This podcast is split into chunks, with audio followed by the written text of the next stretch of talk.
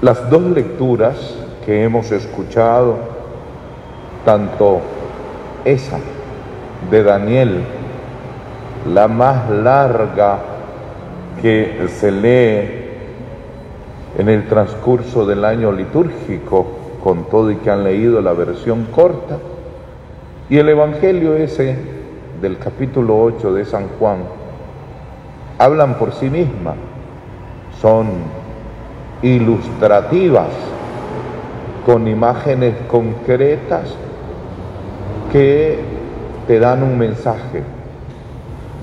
Solo destaco un aspecto que profundizaré esta mañana allá en el seminario San Agustín con los seminaristas y es el del contraste que hay entre la maldad morbosa ligada a la vejez y la pureza.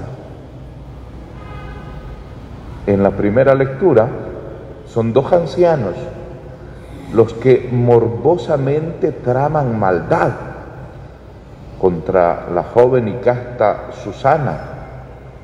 Y en el Evangelio no solo los fariseos, sino los adultos mayores que no son capaces de levantar la mano cuando Jesús dice, el que no tenga pecado que lance la primera piedra.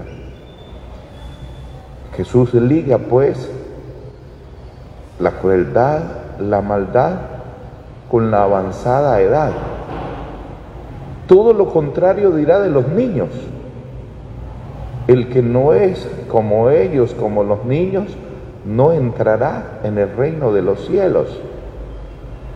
Como conclusión, Jesús nos está diciendo que entre más pasan los años, uno está expuesto a ser más malo, porque va perdiendo la pureza, la espontaneidad, la naturalidad, apareciendo el maquiavelismo, el racionamiento de los actos malos, el asentamiento en la crueldad, reflejada en los dos hombres viejos que están escondidos y tienen ya todo tramado para hacer el mal, sea de una manera o de la otra.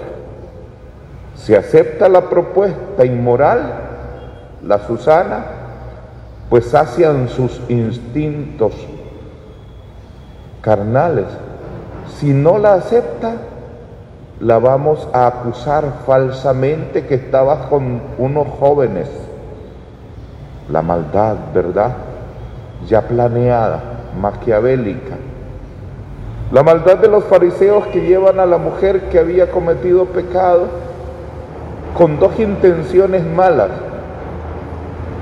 La de que esa mujer sea lapidada,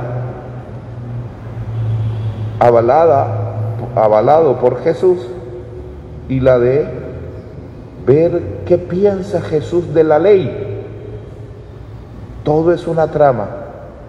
Y al final, pues el ser humano, ya contaminado, no es capaz de levantar la mano para tirar la primera piedra.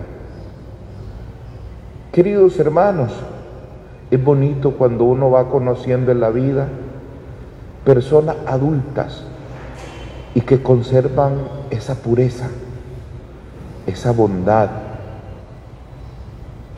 esa generosidad, esa transparencia, es bonita esa persona porque se ve en ella la mano de Dios. Todos debemos de, cuidar esa pureza, no anidar en nuestras vidas, en nuestros pensamientos, en nuestros sentimientos, en nuestros actos, no anidar maldad, ser natural, espontáneo, y bondadosos. Amén.